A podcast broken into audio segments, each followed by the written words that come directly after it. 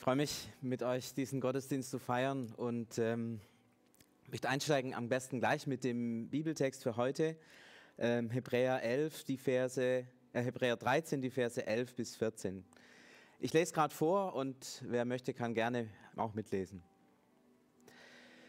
Beim Sündopfer bringt der oberste Priester das Blut der Opfertiere ins Heiligtum. Ihre Körper werden außerhalb des Lagers verbrannt. Darum hat auch Jesus außerhalb des Stadttores gelitten. Denn durch sein eigenes Blut wollte er das Volk heilig machen. Lasst uns daher zu ihm hinausgehen vor das Lager. Wir wollen die Schande auf uns nehmen, die er getragen hat. Wenn wir, denn wir haben hier keine, denn wir haben hier keine Stadt, die bestehen bleibt, sondern wir suchen nach der zukünftigen Stadt. Der Autor des Hebräerbriefs, wir wissen nicht, wer es war, schreibt an die Gemeinden, die in seiner Umgebung waren. Städtische Gemeinden, so nehmen wir das auch wahr hier aus diesem Text. Und wir müssen wissen, dass die Christen damals ganz oft aus der Stadtgesellschaft der damaligen Zeit ausge, rausgeschmissen wurden, regelrecht ausgegrenzt wurden. Die Christen hatten andere Werte als die Menschen der Stadt und vor allem, sie haben nicht teilgenommen am Götzendienst, am Opferdienst in den Tempeln. Das war für viele ein Skandal, denn alle haben gedacht, wir müssen den Göttern wohlgesonnen sein und das geschieht, indem wir Opfer bringen, indem wir ähm, unsere Nahrungsmittel, die wir zum Beispiel verbrauchen, den Göttern vorlegen, indem wir Tiere, die geschlachtet werden, für die Götter schlachten und so weiter. Götzendienst und Opferdienst war etwas ganz Grundsätzliches in der antiken Stadtgesellschaft. Und alle haben gedacht, das müssen wir machen, damit unsere Stadt im Segen ist, damit es unserer Stadt gut geht. Und dann waren da die Christen, die haben nicht mitgemacht. Und für viele der damaligen Welt war das so, als ob sie schuld sind an allen Katastrophen, an allem, was passiert. Und deswegen hat man sie ausgegrenzt.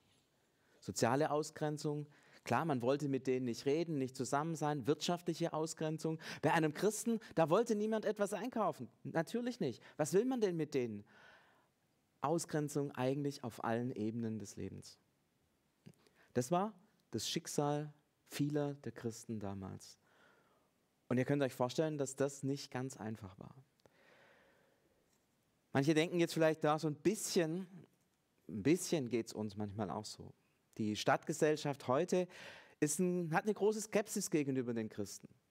Na, was machen die und meinen die es wirklich gut? Ähm, da gibt es viele, viele Fragen und viel Skepsis. Immer wieder spürt man das. Auf der anderen Seite, dass wir zum Beispiel eine Regierung haben, die jetzt, in, als die Verordnung rauskam für die, für die ähm, für den Shutdown oder für, die, für das Kontaktverbot, dass da extra ein Passus drin war, dass solche Streaming-Gottesdienste, wie wir sie jetzt feiern, zeigt, dass wir vielleicht eine gewisse Skepsis haben, aber noch lang, lang, lang nicht in der Situation sind, in der die Christen damals waren. Absolut ausgegrenzt. Aber wenn wir da nochmal genauer hinschauen, dann merke ich, steckt was Grundsätzlicheres drin. Es geht nicht nur um, um Ausgrenzung und welche Position haben wir Christen in unserer Gesellschaft. Es geht hier um was ganz Grundsätzliches. Jesus ist außerhalb der Stadt gestorben. Er hat gelitten, er hat Leid getragen, er hat Schande getragen, er hat Schmach getragen und er ist am Ende gestorben. Und der Autor des Hebräerbriefs, für den ist vollkommen klar, wenn Jesus das tut, dann haben wir als Christen an diesem Schicksal Jesu Anteil. Wir können nicht sagen, ja, das geht uns nichts an. Nein, wir sind in Christus, wir gehören zu ihm. Das bedeutet immer, wir haben auch an seinem Leid, an seinem Schmach, an seinem Tod Anteil. Und ich merke, das ist eine Dimension, die wir gerade wieder ganz neu im Blick bekommen müssen. Wir als Christen in Deutschland sind es gar nicht gewohnt. Wir, wir, wir, wir erleben Leid nur in einem ganz kleinen, vielleicht auch in einem persönlichen Umfeld. Aber es gehört zur DNA des Christseins dazu, Leid und Schmerz zu erleben. Wenn wir zum Beispiel an den Apostel Paulus anschauen oder so, die, da war das klar. Ich bin in Christus. Das heißt, ich habe Anteil auch an seinem Leiden und natürlich auch Anteil an seiner Herrlichkeit und an seinem Leben. Beides. Beides. Es gehört zusammen. Wie die zwei Seiten einer Münze. Du kannst die Münze nicht in eine Seite aufteilen. Das geht nicht. Christus ist Kreuz und Auferstehung. Und deswegen gehört auch zu unserem Leben Kreuz und Auferstehung dazu. Die Leute im Neuen Testament, die haben das gewusst und erlebt, tagtäglich in ihren Alltagssituationen. Und wenn wir in die Kirchengeschichte schauen, dann ist das eine deutliche Spur. Ja, es gibt diese Spur des Leids, des Kreuz, aber es gibt auch die Spur der Auferstehung, der Erneuerung und der Kraft im Christentum. Beides gehört letztendlich zusammen. Und jetzt könnte der Autor des Hebräerbriefs lang drüber nachdenken und sagen, ja, das ist aber schrecklich, dass wir an diesem Leid Anteil haben, sondern er, er geht einfach weiter. Er sagt, lasst uns nach vorne schauen. Lasst uns auf diese neue Stadt schauen, auf die zukünftige Stadt. Was meint er damit? Er meint damit das, das himmlische Jerusalem. Er meint damit das, was einmal kommen soll. Diese, diese Zeit, in der Gott alles in allem sein wird, in der wir Menschen in der Gegenwart Gottes leben sollen. Er blickt damit auf die, eine Zukunft hinein, in der es um Frieden geht, in der es um Heil geht, in der es um Segen geht, in der Menschen getröstet werden, in, dem, in der Versöhnung geschieht, in der Menschen wertgeschätzt werden und Vielfalt ein hohes Gut ist, das gefeiert wird und gelebt wird. Darauf blickt er aus. Kommt mir vor wie so ein Kapitän, der in einem, mit einem, in einem Schiff unterwegs ist. Ich stelle mir da vor, so ein großes Segelschiff ähm, mitten in schwerer See. Und äh, man spürt, wie die Wellen über das Schiff hinweggehen und die ganze Mannschaft und die Passagiere sind unsicher, wie wird es gehen. Aber da gibt es den Kapitän. Er hat das Ziel im Blick. Er weiß, wo das Schiff hin muss. Und er weiß, wenn wir diesen Kurs halten, dann werden wir ankommen. Dann wird es gelingen. Diese Haltung in schweren Zeiten, den Blick zu haben auf das, was kommt, auf dieses Reich der, des Friedens, auf diesen Ort der Gegenwart Gottes, auf letztlich das Reich Gottes, auf die zukünftige Stadt, diesen Blick zu haben. Und ich glaube, wenn wir diesen Blick haben auf das Reich Gottes hin, auf die zukünftige Stadt hin, dann werden wir in unserem Alltag uns auch danach ausrichten. Wenn man auf etwas schaut, etwas ersehnt, etwas ja, sucht steht hier. Ich stelle mir vor, das ist wie wenn ich meinen Schlüsselbund verloren habe und den suche. Oder noch schlimmer, mein Handy verloren habe und es suche. Suchen, sich ausrichten, kämpfen, sich einsetzen. Wenn das die Haltung ist, die wir haben, diese zukünftige Stadt, dieses Reich Gottes, diesen Ort der Gegenwart Gottes und der Liebe der Menschen zu suchen, dann,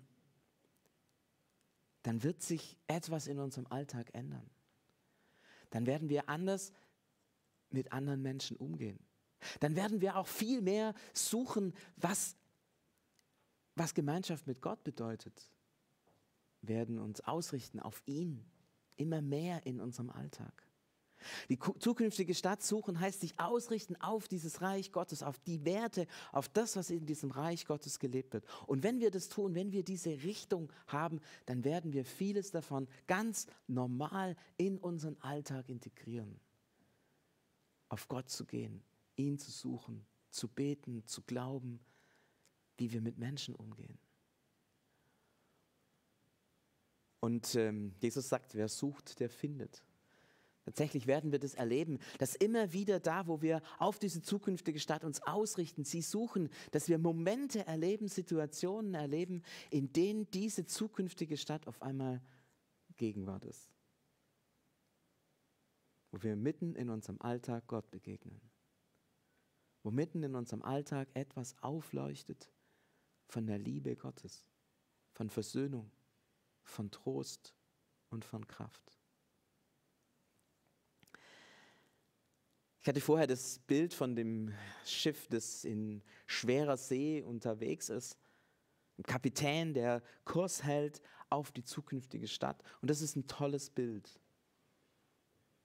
Alle, die so ein bisschen der Bibel auskennen, merken, da könnte vielleicht ein anderes, eine andere Geschichte noch dahinter stehen. Genau, Jesus selber war mal mit seinen Jüngern unterwegs auf dem See Genezareth.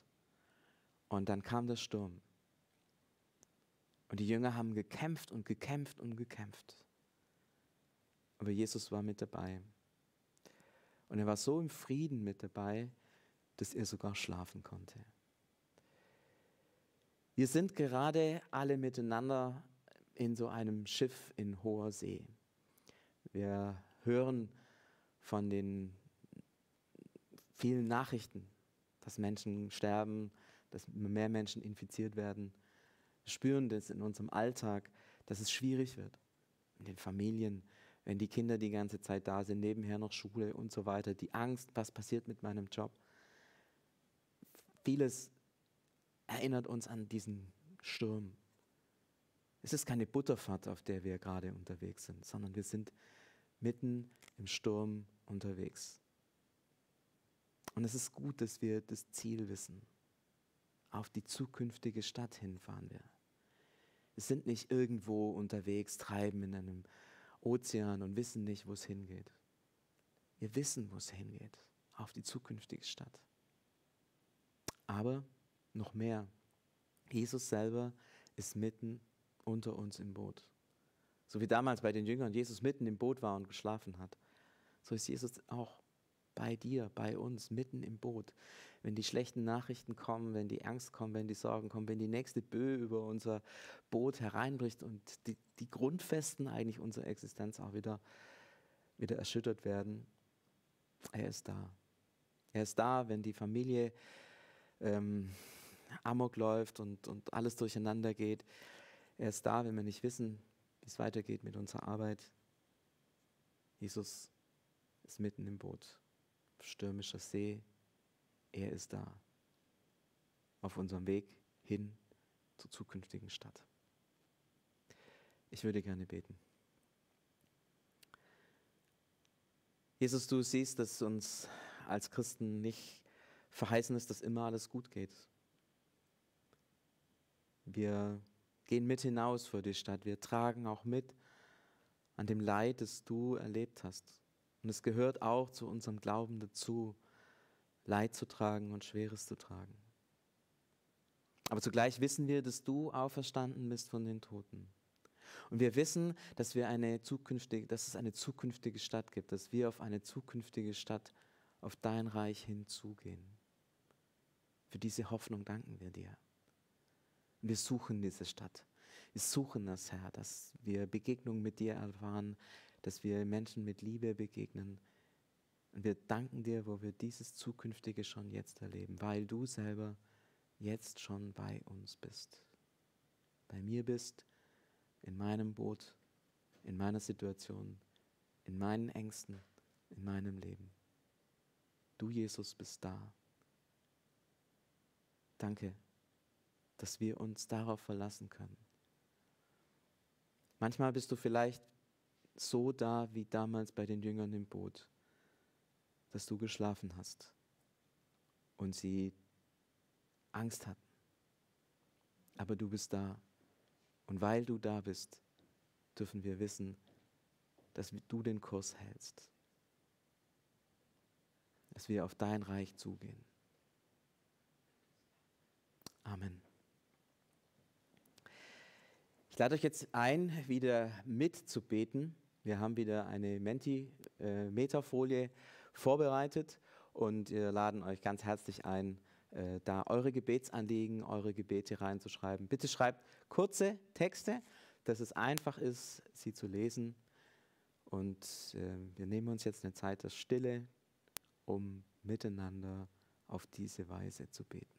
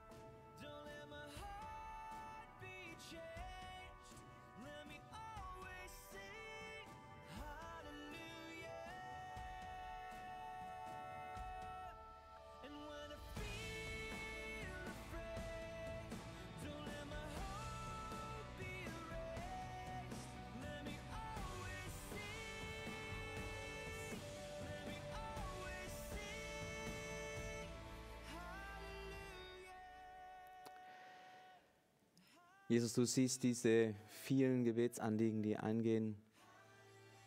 Ich möchte ja ganz besonders die Menschen bringen, die jetzt in Ländern leben, die in großer Not sind. Wir wollen jetzt ganz bewusst an alle denken, die in Spanien und in Italien sind. Wir wollen dir die Not bringen in New York. Jesus, du bist der, der die Zukunft kennt. Wir merken, dass wir große Sorgen haben für unser Land, für unser Leben, wie es weitergehen wird. Aber mich bewegen noch viel mehr die vielen, vielen, vielen Geschichten, die sich ereignen werden in den Ländern der dritten Welt. Wo jetzt schon Menschen arbeitslos werden. Wir wollen beten für unsere Geschwister. Wir haben gehört, dass viele hunderttausend Mitarbeiter von YMCAs mittlerweile entlassen wurden, weil das Geld nicht mehr da ist und weil die Arbeit nicht mehr da ist. Und du siehst, dass das viele Gemeinden betrifft in der ganzen Welt. Jesus, wir bitten dich, dass du gnädig bist. Wir bitten dich um Schutz. Wir bitten dich um Bewahrung. Und wir bitten dich um deinen Segen. Halte deine schützenden Hände über den Menschen, die du so sehr liebst. Achte auf sie, Herr, und lass uns nicht allein. Gib, dass keiner das Gefühl hat, allein zu sein in diesen Tagen, sondern dass du nahe bist mit deiner Kraft und mit deinem Trost. Und nun lasst uns gemeinsam beten, wie Jesus uns gelehrt hat. Vater unser im Himmel, geheiligt werde dein Name. Dein Reich komme, dein Wille geschehe, wie im Himmel, so auf Erden. Unser tägliches Brot gib uns heute und vergib uns unsere Schuld, wie auch wir vergeben unseren Schuldigern. Und führe uns nicht in Versuchung, sondern erlöse uns von dem Bösen. Denn dein ist das Reich und die Kraft und die Herrlichkeit in Ewigkeit. Amen.